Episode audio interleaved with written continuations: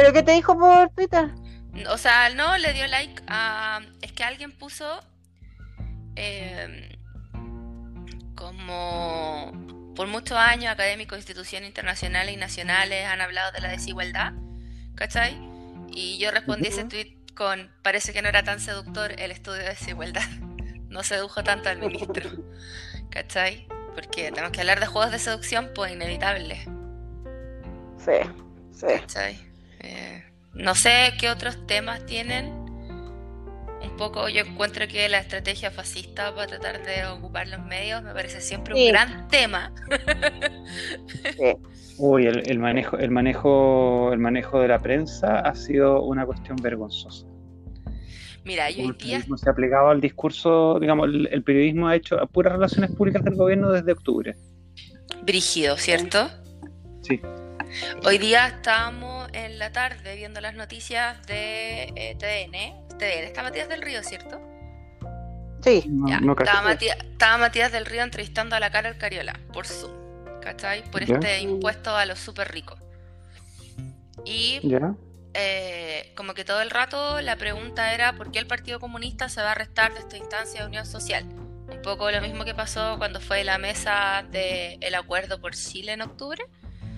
¿Cachai?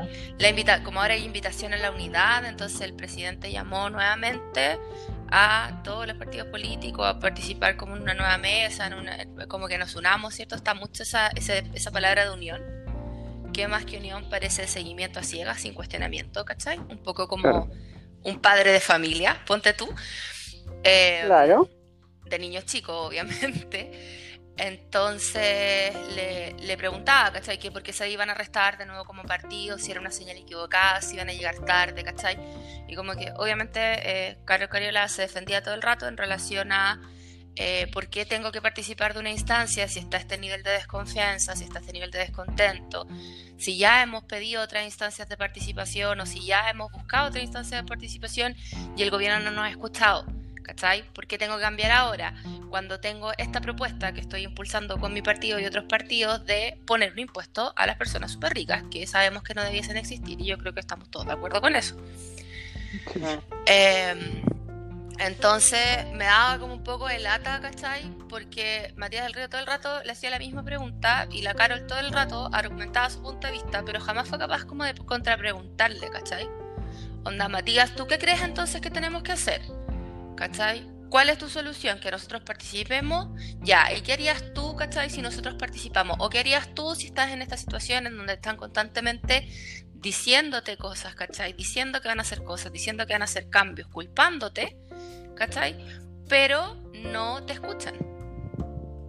¿Cachai? Y, es un poco lo que siento que le falta también a los políticos. Eh, el tema de, de, claro, la política el periodismo se ha entendido como las relaciones públicas, ¿cachai?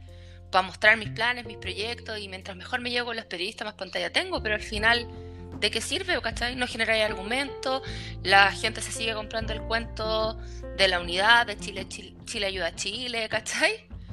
Entonces estoy como súper decepcionada de un montón de cosas y me ha costado mucho tener esta posición como más neutral que planteábamos al principio. Si uno escucha los podcasts más eh, antiguo.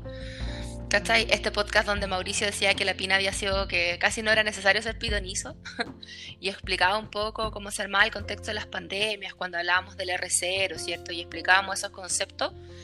Em, era un poco eh, como, no sé, pues, ¿cachai? Es como no hay que ser pitonizo, hay que escuchar a los expertos, pues. Y siento que ahí está la falla más grande, ¿cachai? Lo que decía hoy día la Cristi, que una lata que no, no, esté, no esté ahora o no nos pesque quizás no puede, ¿cachai? Pero el tema de culpar a los científicos, y a mí esa cuestión me dejó en shock. Yo ahí, y yo no soy científica, así propiamente tal, pero sí me, me, me descolocó, ¿cachai? Eso, eso me descolocó. Es que, es que, ha sido vergonzoso porque, el, porque en el fondo culpan culpan precisamente a la gente que no han querido escuchar tampoco. O sea, ¿cómo le puedes echar la culpa? Y además echándole la culpa diciendo, claro, es que, es que los modelos que hicieron no, no predecían bien lo que iba a pasar. Y es como... Amigos. Aprendiste a leer modelos. vamos a estadística y además, ¿cuándo, un modelo, cuando un modelo te dice, te, cuando un modelo te, va, te dice exactamente lo que va a pasar? O sea... Es posible, si hay un montón de variables que también tenéis que considerar, ¿cachai? Yo creo que el, yo, yo en, el punto ya, en el manejo de la pandemia, que todos sabemos y cada uno tiene su opinión personal, ¿cachai? Eh, el tema de que ponte tú para mí ha sido súper difícil seguir defendiendo esta cuestión de que nadie quiere que al gobierno le vaya mal, ¿cachai? Menos manejando una pandemia. Pero ya como que te juro que se me acaba el argumento y la metodología con estos locos. Onda al Shakira full ¿cachai? Adiós argumento, adiós metodología, no tengo de dónde defenderlo, ¿cachai? Cuando aparecen estos que nos esconden los números, que no cuentan las cosas, ¿cachai? Cuando empiezan, no sé, a aparecer en Estados Unidos ahora, hace un rato vi una noticia en Twitter de primero unos republicanos ocultando que estaban enfermos y contagiando a senadores demócratas un político muy, muy eh, enardecido es poco, o sea, yo creo que el loco está enojado. A eso súmale el ataque racial de ahora y además mm. algunos investigadores se dieron cuenta que habían ciertos estados que estaban manipulando sus cifras, ¿cachai? Para poder reabrir antes. Entonces tú les pedías a la gente que confía en la ciencia y de repente salen estos pelmazos, ¿cachai? que se mandan estos pastelazos y que quizá no, o sea, ponte tú salió este eh, whistleblower, ¿cachai? Eh, en Miami, en Florida, diciendo que ella no había querido cambiar las estadísticas como le habían pedido, ¿cachai? Eh, y ahí tú te disqueando, o sea, ¿quién miente? Mienten los científicos, mienten los gobiernos, ¿cachai? ¿Dónde, ¿Dónde ponemos el... ¿Cómo le pedimos a la gente con esto confiar en la ciencia? ¿cachai? Yo lo que me, yo lo de que, lo que me acordaba la otra vez era que una vez me tocó hacer como un trabajo y era sobre la transferencia de conocimiento, ¿cachai? Y hay como tres métodos como de transferencia del conocimiento. Uno es como de los, de los científicos al, al policy maker, el otro del policy maker que pide a los científicos y una cosa mixta que es como lo que sucede con la biblioteca del Congreso, ¿cachai? Que ellos hacen como generan documentos y cosas así para el, para el, para el, político. y, y, el que más fallaba siempre en todas partes era el del científico tratando de apoyar la, la, la toma de decisión, ¿cachai? O transferir el conocimiento que generaba. Y yo siento que la, eh, con la pandemia ocurrió algo súper insólito, que era todo lo contrario, pues, era la gente tratando, o sea, los científicos tratando de influir sobre el político, mostrándole cosas eh, y, que viera otra realidad y todo, y fue chocar con una puerta así, pero heavy, o sea, y después que pasa además esto y que viene como el, descrédito, o sea, el tú, o sea, claro, recibí tu información, pero tu información está mala. O sea, es como, eh, yo creo que varios científicos van a recular y vamos a volver a hacer lo mismo de antes, que era que el científico se queda dentro de sus cuatro paredes, en el laboratorio o en la universidad, y sin querer hacer ese, ese trabajo hacia afuera, ¿cachai? Porque eso está pasando al final, pues, ¿cachai? O sea, se les tiró la pelota, puede ser una estrategia comunicacional, ahí nos puede ayudar el, Jorge, eh, pero, pero así se ve, no sé qué pensáis tú, Jorge. Yo creo que puede ser justo al contrario, porque precisamente han ninguneado tanto a la ciencia en todo este episodio de pandemia. Tienen ahora un, eh, un, ministerio de la ciencia donde resulta que el ministro lo que hizo fue plegarse al discurso oficial eh, decir más o menos que lo que estaba haciendo el MinSal era, era impecable, que los datos que entregaba estaban muy buenos, que no había nada que reclamar, pero resulta que también hay muchos rumores dentro de Palacio que en realidad, eh, digamos, en, el círculo más cercano a Piñera no confían en CUB y no confían en CUB como ministro porque, eh, porque porque consideran que no fue capaz de, eh, alinear a, la comunidad científica detrás del discurso de Piñera. En fondo, como esperaban que Cove cumpliera un papel así como de monito mayor o de, líder de un partido político que tenía que, que tenía que organizar a sus tropas para, para que dijeran exactamente lo que decía el gobierno. Es como un poco pensar, y siento que ahí fue como un poco pensar que la ciencia es una religión. como, claro, hola, hola, está acá el pastor y nos está reuniendo a todos sin entender, ¿cachai? Que la ciencia no tiene o no debiese ser dogmática, ¿cachai? Si al final nos estamos cuestionando y observando día a día las cosas que vemos, es un poco con lo que pasa con las indicaciones, con las recomendaciones de la OMS, ¿cachai? La evidencia se revisa nosotros obtenemos la evidencia, la miramos, la evaluamos, la ponemos a prueba y si no sirve, tenemos que modificarla. Y si sirve, bacán, la adoptamos, ¿cachai? O suspendemos. Y no es que te seduzca. O sea, los juegos de seducción con la ciencia no funcionan, pues, ¿cachai? No funcionan, no. A eso es Tinder. Para eso Tinder. me, imaginé, me imaginé un Tinder de modelo Sayer, así de nerd. Eh, es el sueño de mi cúbico. Queríamos hacer esa cuestión así de. No la habíamos pensado. Con suspensores humita y eco. Por supuesto. Hola, ¿qué es lo que hace un modelo seduciendo a un ministro, cachai? Eh, un poco. Creo que nos van a cortar caleta, cabrón. no, pero adelante era como. Lo que quería. pero... No, dale. No, lo que dale tú, Jorge. Ya. No, lo que quería, lo que quería comentar es más o menos lo que les había contado por el chat. Que hay un problema súper eh, super potente en la comunicación científica y en el uso de la ciencia en la política y es que la ciencia tiene, una, tiene dos grandes debilidades. Una, que, no es lógica. ¿ya? ¿Y por qué no es lógica? Porque resulta que tú, digamos, digamos, el método científico se basa en la inducción. O sea, tú agarras, eh, tú agarras el mayor número de casos posibles para determinar a través de eso una ley y una teoría que se aplique a todos los casos pero resulta que la inducción tiene el problema de que tú nunca, de, que tú siempre corras el riesgo de que aparezca un caso que no se ajuste a la teoría. Y eso, y eso te, y eso empieza, y eso empieza a debilitar tu teoría. Ese es un problema grave de la ciencia, es, por eso que no es lógica.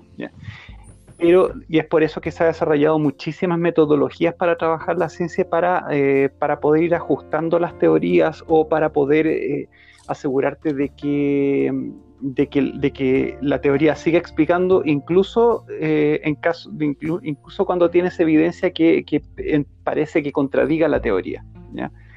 Pero eso es difícil de explicar, porque resulta que, la, resulta que en, eh, en, los colegios y en las universidades te enseñan la ciencia como si fuese un dogma, efectivamente, como si fuese una verdad revelada. Y eso es un problema, eso es un problema de cómo educamos en ciencia porque no, porque no te enseñan la ciencia a partir de la metodología, sino que te la enseñan a partir de, lo, de los conocimientos que ha generado la ciencia, como si los conocimientos que hubiese generado la ciencia fuesen una verdad irrefutable y eterna, cuando resulta que en realidad los conocimientos que genera la ciencia están en permanente revisión. Y, esto se nota aún más en un contexto de pandemia con una enfermedad nueva, porque resulta que se está descubriendo, recién se está analizando la, la enfermedad, se está analizando su comportamiento epidemiológico y por lo tanto el conocimiento va cambiando y las recomendaciones van cambiando a medida que se va ampliando ese conocimiento. ¿Y qué pasa? Que mucha gente queda desconcertada porque siente que algunas recomendaciones que se hacían al principio ahora no corren o luego se modifican. Y, resulta que en el ámbito político se utiliza eso para decir, ah, ven, es que la ciencia no es confiable. Claro. Lo que hace Trump. Exacto. Deberíamos decirle a Jack que igual use eso de, denunciar a nuestros políticos en Chile, aprovechando que también se haga regalo antivacuna. Eh, de, ponerle abajo, ¿cachai? Así como quiere, quiere buscar información verdadera, esta es la información verdadera, ¿cachai? Ahora, eso también tiene otra implicancia. Eh, de, las que quizás no vamos a poder hablar en un solo podcast y vamos a tener que hacer extender un poco más la situación. Pero creo que que esto de, poner, y, yo creo que ahí es donde un poco más, ya, mira, ya era el tema, ya, no nos quieren dar datos, no importa, vamos a trabajar con lo que tenemos. Vamos a poder modelar, ¿cierto? Y ojalá que no hayan modelado los ingenieros comerciales, con mucho respeto a los amigos ingenieros comerciales que escuchan este podcast, pero los modelos epidemiológicos no son iguales.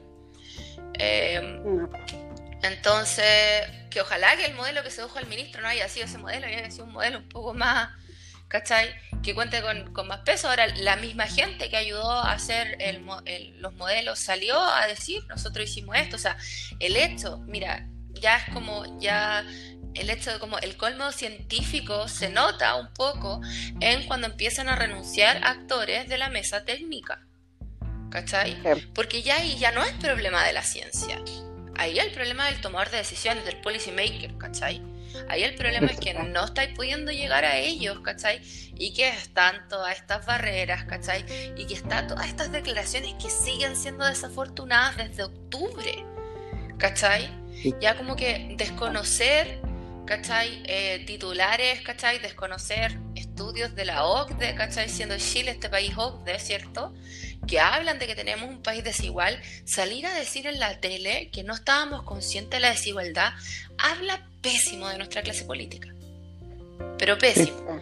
Y pésimo de las personas que efectivamente, y un poco lo que plantea y tú también, Jorge, en el chat, o sea, ¿cómo tenemos a alguien que no tiene idea de lo que pasa? Y lo que pasa, pasa solo en Santiago porque esa es otra gran, otra gran arista, ¿cachai? ¿Qué pasa con las regiones? ¿Cachai? Porque siempre han sido eh, un poco eh, desatendidas, ¿cachai? En general, no un poco, harto desatendidas. Si el centro está en Santiago, si está en Santiago están 7 millones de personas, sí, pero el resto de los 7 millones está dividido en el resto de las regiones. Entonces, ¿cachai? ¿Qué Y de pronto, y de pronto ni siquiera tienes que irte a, regiones para ver la realidad regional, o sea, la realidad de Aysén, la realidad de Magallanes, la realidad de Antofagasta. De pronto tú tienes incluso entre la región metropolitana, ni siquiera, digamos, muy cerca de Santiago, realidades que son muy distintas. Tienes el, tienes el San José de Maipo, que es una realidad muy distinta. Tienes Tiltil, que es otra realidad. Eh, entonces, y, ni siquiera eso los estás viendo porque resulta que no, la, la, cuarentena ni siquiera es para toda la región metropolitana, es para Santiago, es para la provincia de Santiago. ¿Y qué pasa con el, y qué pasa con el tránsito de personas entre, la, entre los otros sectores que la rodean? Bueno, y yo vuelvo a lo que habíamos conversado en un principio, que por ejemplo pasaba también con, los, con, los, con los medios y todo, que de verdad, y, eso, y ahí uno se va hasta, hasta el estallido social, vuelve para allá, que es una élite, claro, que es una élite la que nos gobierna, ¿cachai? Entonces, y está en todas partes. O sea, lo, tenemos 10.000 periodistas en el país y los que están son los hijos de, los primos de, los que estudiaron en ciertos colegios, ¿cachai? y en, los puestos de poder, sean estos incluso políticos, también están, ¿cachai? Entonces, eh, es eso, hay, hay, un abismo y, entre ellos se van a proteger, ¿cachai? Si así funciona, ¿cachai? Bueno, el periodismo pasa, otro, pasa otro problema grave, que resulta que el, eh, los medios de comunicación están en una crisis por lo menos desde hace dos años, en que han habido muchos medios que han cerrado, ha habido muchísimo despido de periodistas y, van, y van despidiendo y van despidiendo periodistas, entonces las condiciones se han precarizado y, digamos quienes, quienes hacen el, grueso de la pega están cada vez más asustadas con que van a despedirles, entonces también cuestionan menos. Y por lo demás tampoco, aunque cuestionaran más, la verdad eso poco importa porque quien corta el queque habitualmente en los medios son los editores. Y, y los editores en general son gente que está muy apernada, ya sea por, eh, por sus contactos o por, eh, o por posiciones o por, o por, cercanía con el, con el medio, eh, y que no y que siguen que siguen de forma súper estricta las digamos las pautas del medio de comunicación donde están y pueden llegar y pueden llegar y, pueden llegar y cambiarte y cambiarte titulares en una noticia. De pronto ni siquiera necesitan modificar el cuerpo de la noticia, pero te cambian el titular, te cambian la bajada y resulta que ya estás comunicando cosas totalmente distintas. Sí, sí. Pero el rostro en televisión, ese eh, que están los matinales y que están las noticias, el que mencionaba Matías del Río, a mí el Iván Valenzuelo, se me cayó del pedestal que lo tenía, no sé por qué, yo creo que por, Canal 2. Andrea, lección número uno. Claro. Lección número uno. En un país de terremotos, nunca poner arriba a nadie de un pedestal. Pero no, lo juro, yo pensaba que él pensaba totalmente distinto y no, el otro día lo escuchaba y era así como, oye, pero ¿qué estás hablando así? No sé. Pero yo creo que es eso, nos falta eh, a los más de abajo tratar de, subir también y ir apoderándose de espacio y también generar conocimiento y también hacer cosas para que no nos vuelva a ocurrir esto. O sea, yo creo que el mensaje, yo creo que igual el mensaje para la gente es un poco eh, confiar en la ciencia eh, no es algo que tiene que ser necesariamente un dogma, pero si usted está interesado, logra entender lo que es la metodología de investigación, logra entender cómo se colecta evidencia, o si le parece muy fome, siempre puede revisar el Mercurio, ¿cierto? El llamado es a visitarnos, a proponernos temas en los, que, en los que podemos trabajar. Hay hartos expertos en distintas cosas, ¿cierto? Hay gente que también está muy interesada en otras, pero yo creo que lo más importante es finalmente el llamado a, uno, quedarse en sus casas si es que pueden. Dos, lavarse las manos. Si usted está en Santiago, por favor, por el amor a lo que más quiera, quédese en su casa, si es que puede, insisto. Dos, un llamado a que si alguien del gobierno de casualidad encontró este podcast, por favor, medidas rápidas y efectivas, económicas para las personas, para que se puedan quedar en su casa y para este, que este concepto de cuarentena no termine hoy, en el Día de la Hamburguesa, con personas que son repartidores hacinados afuera de los locales para poder llevar los pedidos a las personas que están en sus casas. Eh, no sé. Creo que el trabajo que se viene post pandemia para los científicos es aún más grande y creo que retrotraerse un poco y volver a la academia después de todo el espacio ganado eh, quizás no sea la mejor estrategia, quizás va a ser lo que te vamos a tener que hacer, ¿cierto? Hasta que nos vuelvan a pescar. Pero eso, o sea, yo creo que el llamado es a confiar en las decisiones científicas y a entender también que las pandemias y los eventos de salud y enfermedad son eventos dinámicos, que cambian y una situación de un virus nuevo, una enfermedad nueva, también nos pone desafíos a la ciencia. Eso es por mi parte, chiquillo. Eh, Jorge, ¿alguna recomendación a los medios? Eh, sí, yo recomendación también por el tema de la, ciencia. Recordar también que un científico o una científica no es la ciencia. Que una persona experta no es, eh, no es la voz de la autoridad, no es la voz de la ciencia la voz de la ciencia muchas veces, eh, muchas veces significa, eh, significa confrontaciones, significa posiciones encontradas, pero también detrás de ellas muchas veces hay un gran consenso. Y que tengas a una persona o un par de personas que estén contradiciendo lo que dice un consenso científico, por ejemplo, en el caso de la crisis climática o en el caso de las recomendaciones de la OMS para enfrentar una pandemia, eso no significa que eh, todo, todo digamos, el consenso se invalide. Siempre, hay que, siempre hay que analizar esas opiniones científicas en, base al contexto de, cuáles son, de cuál es la posición de, la, de la disciplina en su conjunto. Si tú tienes una si tú tienes que las disciplinas del clima, por ejemplo, en conjunto dicen que hay crisis climática, el que tengas a un par de personas que te, que te lo estén contradiciendo en la tele no les da suficiente peso. Y eso es una recomendación que va para las personas que están viendo los medios de comunicación, pero también sobre todo para el periodismo.